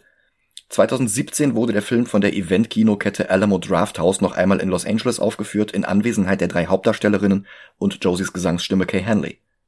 Im selben Jahr erschien dann auch endlich der Soundtrack des Films auf Vinyl. Und die Songs finde ich gar nicht schlecht. Und auch der ausbleibende Erfolg 2001 hatte nicht die Produktion der nächsten Live-Action-Verfilmung einer Hanna-Barbera-Serie ausbremsen können, Scooby-Doo. Mit Rachel Lee Cooks Co-Star aus Eine wie keine, Freddie Prince Jr. Der hatte übrigens ein Drehbuch von James Gunn. Mehr dazu möglicherweise irgendwann mal. Jetzt ranken wir nämlich erstmal Josie. Ich lass dir den Vortritt. Okay. Die wichtige Frage, die wir uns dabei stellen müssen, ist, ist Josie and the Pussycats besser als Scott Pilgrim? und die Antwort ist natürlich ein klares Nein. Bei Edgar Wright ist die Musik besser, der Plot besser, die Kameraeinstellungen und Special Effects besser. Alles ist bei Scott Pilgrim besser. Als nächstes würde ich den Film aufgrund seiner Post-Grunge-Alternative-Atmosphäre mit Ghost World vergleichen und auch den finde ich besser. Mhm. Aber nicht viel. Uff. Also Josie and the Pussycats ist kein Meisterwerk, aber als Babys erster Body Snatchers funktioniert der. Uff. Also Amazing Spy also Amazing Spider-Man, Aquaman, Tor 2 finde ich eigentlich alle schlechter. So plump die Satire von Josie and the Pussycats auch im Endeffekt sein mag. Der Film ist trotzdem cleverer als die drei zusammengenommen. Okay, da möchte ich ganz kurz eine Sache sagen. Mhm. Ich wechsle da mal zurück zur ersten Seite von Letterboxd, um zu verstehen, was du meinst. Okay. Red weiter. Also ich wäre jetzt an dem Punkt, dass ich, äh, dass, dass wir jetzt entscheiden müssten, welcher Film besser ist, Josie and the Pussycats oder Venom.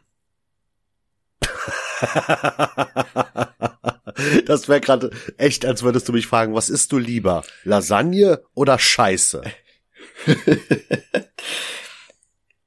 Also ich, ich glaube, ich habe versucht zu erklären, warum Josie and the Pussycats nicht scheiße ist. Josie and the Pussycats ist keine Lasagne.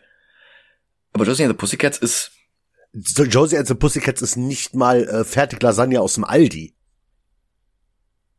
Ich hätte jetzt gesagt, das ist kalte Pizza vom Vortag. Nein, kalte Pizza vom okay. Vortag ist awesome. Josie, Also ich- ich Josie and merke- the Pussycats ist so äh, Tomatenbrot mit to extra Tomaten und Tomaten und Tomaten und Tomaten und ich hasse Tomaten.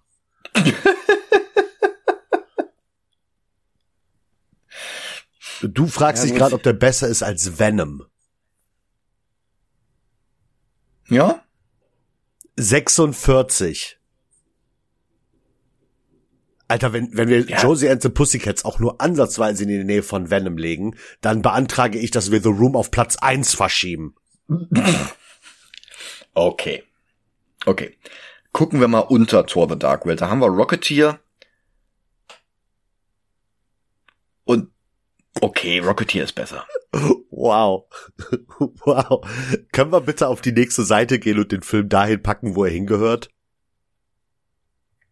Ich weiß nicht, äh, bei mir ist der irgendwo, äh, also, wo wir schon mal bei Katzen sind. Ich ver vergleiche den so mit dem letzten Katzenfilm, den wir hatten. Das Königreich der Katzen, ist okay, dann packen wir ihn dahin. Ah nein, den, den davor, den davor Ja. meine ich, Entschuldigung. Ja, hatte ich befürchtet. Also sorry, aber dieser ganze Plot mit äh, Werbung, Werbung, Werbung wirkt wie ein billiger Plot aus Spy Kids. Übrigens auch mit Alan generell Cumming, wirkt ja. dieser Film und, und dieser ganze Film wirkt halt wie ein Spin-off von Spy Kids. Nur mit einer Band anstatt zwei Kindern. Es hat nur noch gefehlt, dass äh, hier Machete irgendwo rumläuft. ähm, ich weiß nicht, ob ich den Film gerade so richtig scheiße finde, weil ich am Wochenende äh, Straight Outta Compton und All Eyes on Me geguckt habe. Ja, das kannst du ja nicht vergleichen. Nein, nein, nein, nein. Da, tu ich Okay, auch okay, nicht. okay. Aber ich frage mich halt, ob ich ihn deshalb so scheiße finde. Aber es ist es nicht. Der Film, da zündet einfach gar nichts. Nichts in diesem Film ist gut. Wirklich nichts. Der ist, also Dragon Ball nehme ich's übel, dass er halt ein Franchise, das ich mal mochte, kaputt gemacht hat. Mhm. Josie and the Pussycats ist so, ja, was, was wovon hab, so Spawn-mäßig. So ein Franchise, mit dem ich keinen wirklichen äh, Kontakt hatte, aber der Film ist halt trotzdem nicht gut. Also für mich gehört der da unten hin. Also, Und ich würde sogar behaupten, unter Dragon Ball, weil bei Dragon Ball hatte ich wenigstens noch was, dass ich mich über den Film aufregen konnte. Bei Josie and the Pussycats, den Film würde ich nicht mal gucken, um ihn ironisch irgendwelchen Leuten zu zeigen, um zu sagen, guck mal, wie schlecht der ist. Ich würde diesen Film einfach komplett wieder aus dem Kopf streichen. So egal und scheiße ist der Film. also ich finde ihn sehr viel harmloser als Dragon Ball Evolution. Ähm, Was heißt denn harmloser? Dragon Ball Evolution fand ich unerträglich. Josie and the Pussycats. ja, ich auch. Also, du, gut, wir sind halt nicht die Zielgruppe, ne? Das darf man auch nicht vergessen. Der Film ist halt für, Ja, aber selbst wenn ich die Zielgruppe gewesen wäre, würde ich den Film scheiße finden. das weiß ich halt nicht. Weil, Ja, ich, ich ganz eindeutig, weil ich war damals die Zielgruppe für Spy Kids und Spy Kids fand ich scheiße. Und es ist halt quasi Spy Kids mit Musikern. Ohne die ganzen coolen Gadgets, von die Spy Kids hatte. Und dass ich das einmal sagen würde, Spy Kids finde ich auch gar nicht schlecht. Also ich, es liegt halt daran, dass es Robert Rodriguez ist. Dem, dem ähm, lasse ich sehr viel durchgehen, was eigentlich nicht für mich gedacht ist. ja, aber nichtsdestotrotz waren sie nicht gut. Ich habe die seit boah, 18 Jahren nicht mehr gesehen. Äh, damals fand ich sie okay. Also handwerklich auf jeden Fall. Die, der, der Cast ist fantastisch. Ich weiß halt nicht mehr viel zur Handlung ist das Ding. Ja, ja, aber ey, sorry, aber alles über Platz 100 ist eine Frechheit, wenn wir jo äh, alles unter Platz 100 ist eine Frechheit, wenn wir Josie and the Pussycats da reinpacken. Also ich finde, ich du, du weißt, wie ich zu Werner und äh, Asterix, also Hm. Werner R. Du weißt, wie ich zu Werner stehe. Mhm. Und Werner sind Kultfilme im Gegensatz zu Josie and the Pussycats.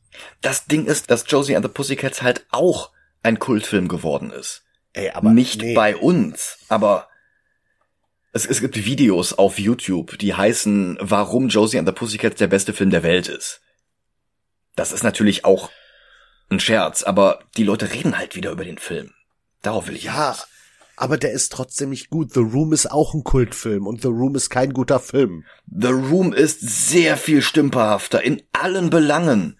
The Room hat keine brauchbare Kamera, keine brauchbaren, noch nicht mal durchgängigen Sound. Es geht auch nur darum, dass es Leute gibt, die den Film unironisch als Kultfilm betiteln. Ja, aber ich finde halt trotzdem, dass da massive Unterschiede zwischen sind. Naja, bei The Room hat man wenigstens noch auf was zu lachen, auch wenn der Film halt äh, schrecklich ist. Also bei The Room habe ich weniger gelacht als bei Josie. Boah. Nee. The Room finde ich halt auch nicht lustig. ja, der Film an sich ist auch nicht lustig, aber ne? Also viele sagen ja, The Room ist so scheiße, dass es schon wieder lustig ist und das finde ich halt nicht. Ja. Das finde ich halt echt nicht. Ich finde ihn halt wirklich einfach nur einen unerträglichen Amateurfilm, der keinerlei Qualitäten hat. Richtig. Wo niemand im Cast auch nur ansatzweise äh, das Talent hat von ähm, einem Alan Cumming oder einem Seth Green oder weiß ich nicht, äh, eine Rachel Lee Cook. Ähm, das ist alles richtig. Da hast du vollkommen recht.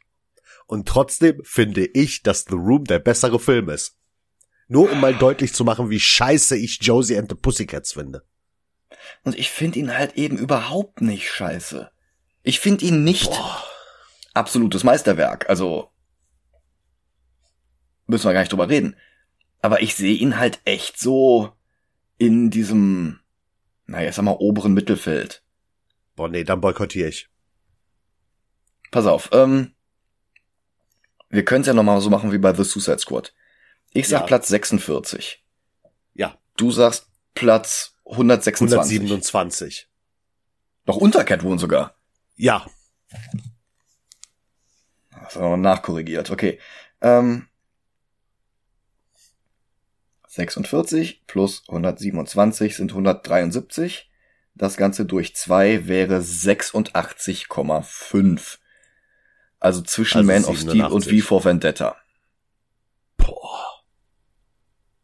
Das finde ich immer noch zu gut für den Film. Ich finde es immer noch zu schlecht für den Film. Also Man of Steel äh, ist im Vergleich zu Josie and the Pussycats der beste Film. ist einfach so. Josie and the Pussycats ist näher an der Vorlage. Ja. Sie haben die Charaktere getroffen was äh, Zack Snyder halt gar nicht konnte. Also du kannst auf den altruistischsten Charakter der Comicgeschichte keinen Ayn Rand Überbau draufsetzen. Das, das, das ist halt inhärenten Widerspruch. Und bei Josie and the Pussycats hast du so einen Widerspruch nicht. Ja, aber ich kenne Leute, die finden Man of Steel gut. Da habe ich letztens noch mit einem drüber geschrieben, dass er sagt, dass Zack Snyder, du musst jetzt eigentlich die Ohren zuhalten und ganz tief einatmen, aber ich habe tatsächlich Leute kennengelernt, die die Zack Snyder Sachen besser finden als alles, was die DC vorher in Filmen rausgebracht haben. Die dieses äh, Superman ist super von Christopher Reeves abgrundtief hassen und diesen düsteren Superman von Zack Snyder feiern wie sonst was. Ich weiß nicht, wer den ins Gehirn geschissen hat, aber es gibt diese Menschen.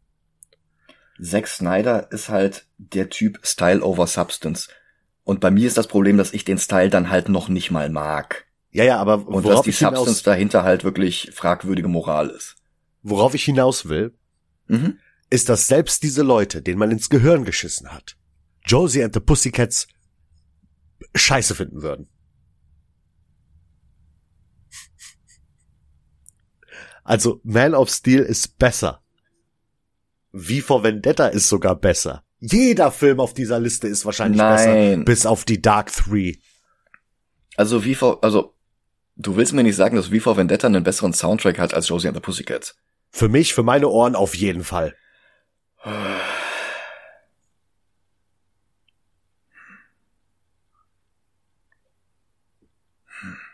Und ich sehe es einfach auch ab, absolut nicht ein, in einen Film, den ich so scheiße finde, unter einem meiner Lieblingsfilme als Kind zu ranken. Das habe ich schon mehrmals mitgemacht bei zum Beispiel The Suicide Squad. Mhm. Aber ohne Scheiß, Josie and the Pussycats über Turtles 2 und ich gehe. Aber The Suicide Squad ist halt auch ein Film, der wirklich Qualitäten hat, die du halt bloß nicht siehst. Also ich habe mir wirklich von Fans unseres Podcasts anhören dürfen, sag mal, was ist denn mit Dennis los? Wie hat der denn das Suicide Squad gerankt? Der ist ja jetzt unter dem ersten, das ist, das geht ja gar nicht. Ja, da, darüber könnten wir jetzt diskutieren, weil äh, es gibt Leute, die haben aufgehört, uns zu hören wegen der letzten drei Filme, also. Ja. Ne, also das ist jetzt. Da haben wir es halt zumindest begründet, ne? Ja. Und ich begründe es ja auch bei The Suicide Squad. Ich finde den Film einfach nicht nee. gut. Du, du begründest es nicht bei Suicide Squad. Du, du hast bei The Suicide Squad, du findest ihn nicht gut und das ist der Grund, dass du ihn nicht gut findest. Der erinnert dich hier und da mal an Deadpool 2. Ja. Und ein großer Seestern, der in den Comics in den 50ern eingeführt wurde, erinnert dich an Watchmen, der in den 80ern halt geschrieben wurde. Ähm, und deswegen findest du The Suicide Squad unoriginell. Aber das Suicide Squad ist halt handwerklich um Längen besser als grob gesagt die Hälfte der Filme auf unserer Liste. Das mag sein, aber ich kann doch nichts dagegen machen. Soll ich jetzt äh, so tun, als würde ich den gu Film gut finden, nur damit wir ihn höher ranken? Nee. Ja, Aber genau ich das. finde halt jetzt auch nicht gut, wenn wir sagen, dann machen wir wieder so eine Kompromisslösung und finden den, den arithmetischen Mittelwert und gehen dann aber von da aus dann nochmal fünf Plätze runter, damit er unter Turtles landet. Das geht halt auch nicht. Ja, natürlich geht das nicht, aber wa- was soll ich da machen? Ich finde den Film einfach wirklich nicht gut. Ich überlege die ganze Zeit, ich gehe in meinem Kopf durch, ich vergleiche Filme und Josie and the Pussycats schneidet immer schlechter ab. Ja, und bei mir halt nicht. Das ist ja das Ding mit unserem Ranking. Das ist ja nicht dein Ranking, das ist ja auch nicht mein Ranking. Ja, und ja. wir können auch wirklich gerne mal ein, ein äh, Special machen, wo wir mal unsere Listen vorstellen würden, wie sie aussehen würden, wenn der jeweils andere nicht mit reinreden würden. Das hatten wir ja mal ursprünglich für unseren ersten äh, Jahrestag geplant gehabt. Das ist dann einfach nicht passiert, weil wir die Zeit nicht hatten. Aber sowas können wir gerne mal machen. ja, bitte. Aber dann muss halt diese Liste der Kompromiss bleiben. Und dann ist halt Josie zwischen Man of Steel und V for Vendetta. Ja, okay, okay, dann machen wir das. Aber wenn du jetzt gesagt hättest, über Man of Steel, dann hätte ich noch was gesagt, aber zwischen den beiden ist okay. Okay, okay. Also der neue Platz 87. Mhm. Und ich möchte noch mal sagen, äh, ich, ich tu mich manchmal sehr schwer daran zu erklären, warum ich etwas nicht mag oder warum ich etwas mag. Hm? Aber bei, ich muss jetzt noch mal auf Suicide Squad eingehen.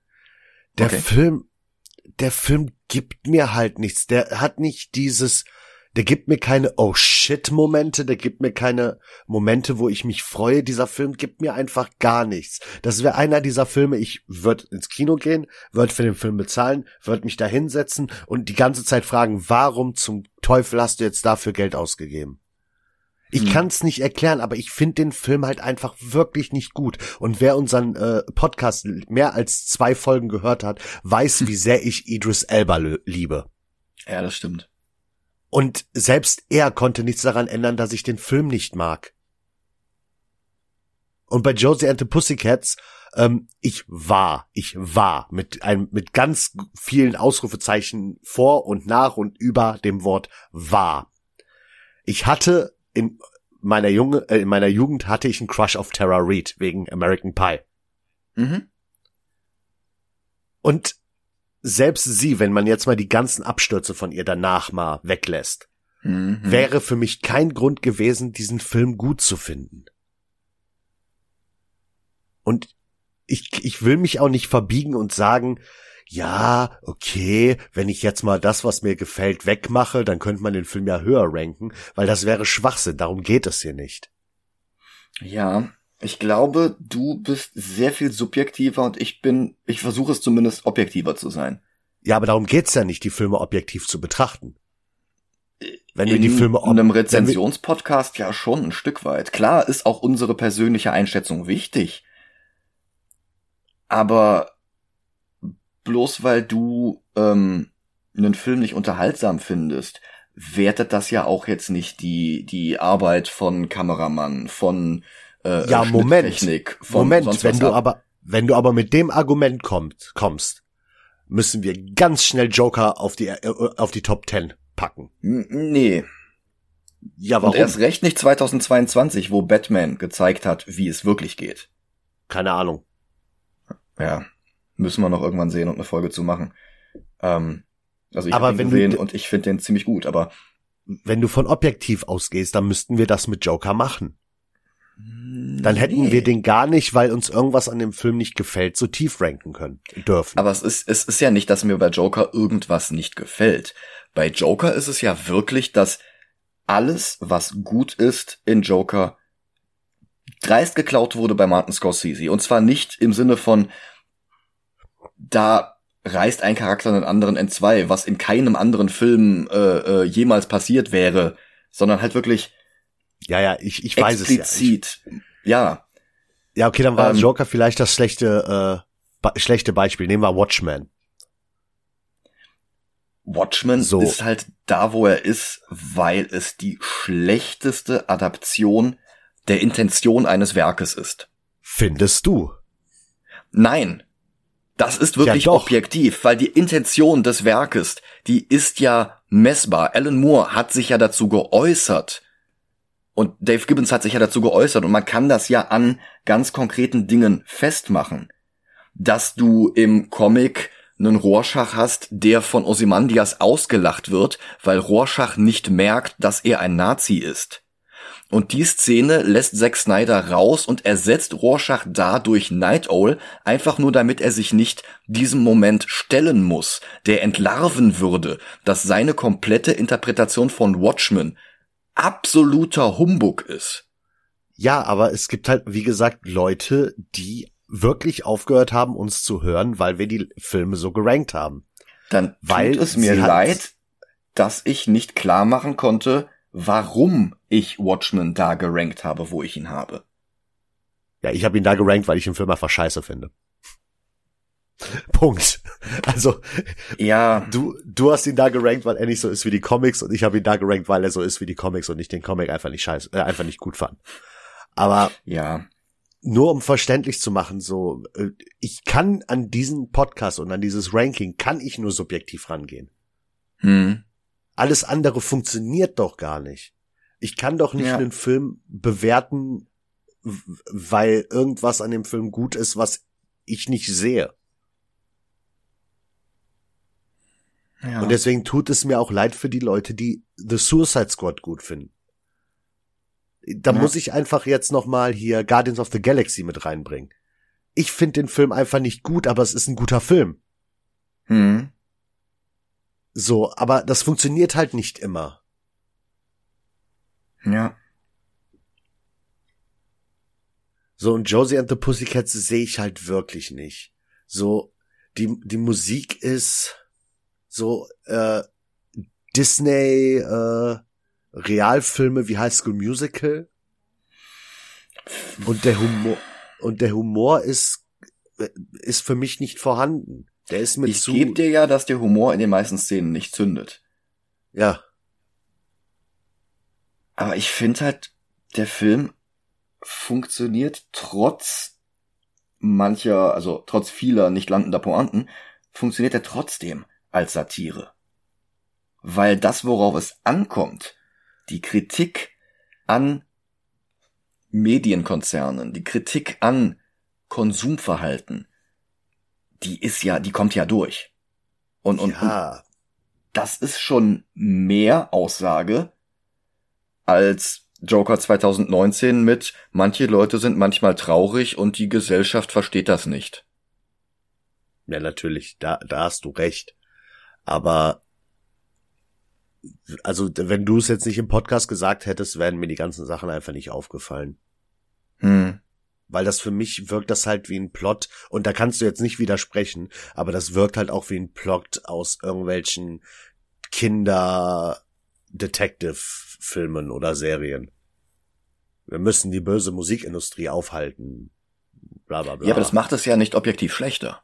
Nein, macht es nicht, aber es ist halt etwas, was ich subjektiv scheiße finde und es mich einfach nicht interessiert. Und deswegen kann ich den Film nicht höher ranken. Hm. Weil ich halt nun mal ranke, wie es mir gefallen hat. Ja. Aber dann bin ich ja trotzdem froh, dass wir jetzt zumindest den mathematischen Mittelweg gefunden haben. Damit sind wir beide wieder unzufrieden, aber wir haben halt zumindest ein gerechtes Ergebnis. Ja, und ich muss jetzt noch mal einen anderen Film mit reinziehen, und zwar hier okay einen Film, den wir relativ früh im Podcast geguckt haben. Und zwar äh, Persepolis. Ja. An den muss ich auch eben denken. Für mich hat, wie gesagt, dieser Film auf dieser Liste keine Daseinsberechtigung. Nicht, weil der Film schlecht ist, aber er ist nicht schlecht, bei, auf gar keinen Fall. Aber er passt halt irgendwie nicht in das Schema, das die meisten Filme hier haben. Und da ist dieses Vergleichen ist einfach ultra schwierig, weil er macht halt etwas, was die anderen Filme nicht machen. Hm. Ganz klar, ja. Und bei solchen Filmen, da, da muss ich auch sagen, da bin ich zu abgestumpft, als ihn für das bewerten zu können, was er ist im Endeffekt. Weil mir, mir gehen Filme, Spiele und sowas einfach nicht nah. Hm. Wenn du verstehst, was ich meine. Mhm. So, und ja. deswegen betrachte ich Persepolis halt so, wie ich ihn empfinde. Und dann ist mein Empfinden, ja, er ist langweilig, es passiert nichts, und deswegen finde ich ihn schlecht. Aber er ist nicht schlecht. Hm. Also, ich, ich will halt nur klarstellen, dass ich nicht alles scheiße finde, nur halt, dass ich gefühlsmäßig Dinge anders bewerte als zum Beispiel du. Wenn ja. du, wenn du jetzt zum Beispiel, und das meine ich absolut nicht abwertend, wenn du in einem Film etwas hast, was ähm, gegen irgendeine Kultur oder sowas zielt, dann bringst du das zum Ausdruck. Wenn ich sowas sehe, ich nehme es nicht wahr. Nicht, mhm. weil es mich nicht interessiert oder weil ich es gut finde, sondern einfach, ähm, weil ich da wieder unterscheide, in was für einem Zusammenhang es passiert ist. Wie zum Beispiel bei Asterix. Jetzt muss ich Asterix mit reinbringen. Die Darstellung, die Darstellung des ähm, einem Piraten. Ja, ich weiß genau, was du meinst, ja. Ja, das ist, oder äh, die äh, äh, Bediensteten von Cleopatra. Ja, ja, genau. Hm? Das ist, du bewertest da hingegen, dass das etwas ist, was absolut No-Go ist. Mhm bei mir ist das so, ja, ich weiß, dass es ein No-Go ist.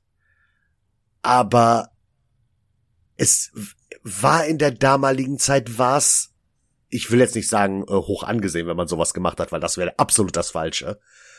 Aber es war halt in der damaligen Zeit hat man es so gemacht und damit will ich es nicht gut sprechen oder sowas oder damit sagen, dass äh, ja, äh, Micha, jetzt musst du dich aber mal zurücknehmen, das war damals so. Nur na, ähm, jetzt kommt wieder ich und erklären. Nein, pass auf. Ähm, ich glaube, dass äh, solche Dinge früher passiert sind, weil die Leute, die es gestört hatte, nicht genug Gehör gefunden haben. Ja. Weil die nicht laut genug werden konnten. Mhm. Und mittlerweile können sie laut werden und sagen, hey, äh, vielleicht macht ihr das mal anders. Ja. Und dann kann man da einen Diskurs draus machen und feststellen, okay, es ist eigentlich nicht nötig, manche Dinge so zu machen, wie sie immer gemacht wurden, bloß mhm. weil sie immer so gemacht wurden. Ähm, dann kann man das auch mal anders machen. Ja, ja, klar. Aber ich weiß auch gar nicht, worauf ich hinaus will. Ich will einfach nur sagen, dass ich bei vielen Sachen einfach viel, viel abgestumpfter bin als zum Beispiel du. Ja. Und deswegen auch anders bewerte. Und ich weiß auch nicht, warum ich mich rechtfertige.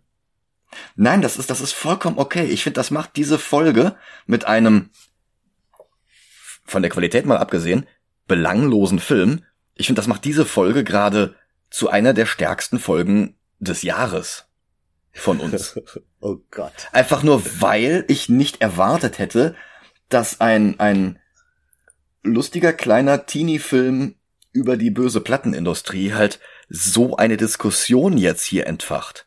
Ja. Eine Diskussion, die ja wirklich für unseren kompletten Podcast und 123 Episoden plus Bonus plus Patreon plus weiß ich nicht alles, ähm, die das halt alles komplett nochmal anspricht. Ja, ja, klar. Ich, es tut mir auch leid, wenn die Hälfte von euch gar nicht verstanden hat, was ich meinte, weil ich hab's selber nicht verstanden. Ähm, ich bin halt schlecht im Erklären von Dingen, wie ich sie meine. In meinem Kopf ergibt das alles Sinn. Wenn ich euch das erzähle, da denkt ihr wahrscheinlich, ich spreche mit euch Französisch oder sonst was. Hm. Ähm, also, ich finde aber auch, dass du das jetzt schon besser machst als noch vor einem Jahr oder zwei. Okay. Aber keine Ahnung. also es, ich, den Eindruck habe ich jetzt zumindest, weil ich gerade diese Diskussion, die wir jetzt hier haben, sehr wertvoll finde. Auch mhm. für kommende Episoden. Ja. Also ich kann als Abschlusssatz sagen, ich freue mich auf den nächsten Film, wenn ich an, Pussy, an die Pussycats zurückdenke. Du, der nächste Film hat wieder Bracken Meyer, ne? Wen? Bracken Meyer, der, der eine aus, aus äh, Du Jour. Denn das Ja. ist John Arbuckle in Garfield, den wir Oh nächste Woche Gott. besprechen werden. Ah, Ich glaube, ich werde, während ich diesen Film gucke, Lasagne essen. Keine schlechte Idee. Ja, wie gesagt, wenn, wenn euch irgendwas stört, wie ich Filme, die ihr mögt, äh, ranke, dann lasst es mich wissen. Ich kann euch aber sagen, ich, ne, ich mache das nicht, um euch zu ärgern. Also bei manchen Sachen, ich reize gerne Leute. Wie zum Beispiel, wenn ich mich ja zum tausendsten Mal sage, dass The Room kein schlechter Film ist. Und sowas. Ja, aber da Aber- geht's ja auch um nix, ne? Ja, ja, richtig. Ähm, aber so Sachen, so wenn ich Suicide Squad nicht gut finde, dann li liegt das vielleicht nicht daran, dass es kein, dass äh, was? Äh, wenn ich The Suicide Squad nicht gut finde, dann liegt das nicht unbedingt daran, dass es ein schlechter Film ist, sondern liegt das daran, dass er mich wie in dieser wie in der Aufnahme zu The Suicide Squad zu sehr an einen Film erinnert, den ich auch schon nicht ganz gut finde. Hm, hm. Aber dazu kommen, reden wir ja, wenn wir, darüber reden wir ja, wenn wir Deadpool 2 geguckt haben. Ja, was allerdings noch ein ganzes Stück hin ist, denn gerade mit den Fox X-Men-Filmen, ähm, da haben wir erst einen von gesehen. Echt erst, ja, gut, New Mutants, aber Stimmt, zwei. Okay, ja, ja. ja Ähm, mal gucken. dauert ja jetzt auch nicht mehr so lange bis zum zweiten. Mhm. Ja gut, dann äh, als Abschluss neuer Platz 87 für Josie and the Pussycats. Genau. Ja, nächste Woche, wie gesagt, Garfield. Danach ein Film, der definitiv schlechter ist als Josie and the Pussycats. Und ich glaube, da können wir uns auch einig werden. Ja, und dann schon X-Men 2. Wa- wa- Was denn? Ach Gott, ja, den Film, den ich noch gar nicht, noch wirklich gar nicht weiß, welcher es ist. Hm. Wird auch langsamer Zeit, damit ich auch weiß, ob ich den Film finde. Das, das kriegen wir hin. Zur Not gucken wir den wirklich zusammen. Ich habe sehr viele Anspielungen gemacht, schon in den ganzen letzten Folgen und Monaten und äh, seitdem ich quasi mich für den Film entschieden habe. Es gibt bestimmt schon den einen oder die andere, die geraten haben, was es wird. Aber machen wir in zwei Wochen. Ach nee. Nächste Woche erstmal Garfield. Ja. Bis dann. Macht's gut. Ciao, ciao. Tschüss.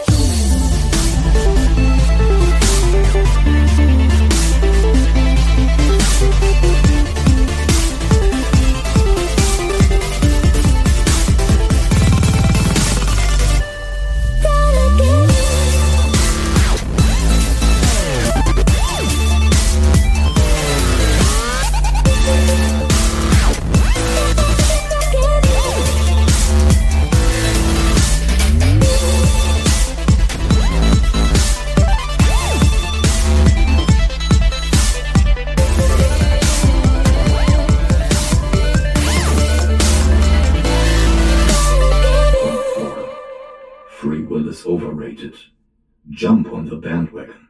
Hört Movie Gelantes. There is no such place as Area 51.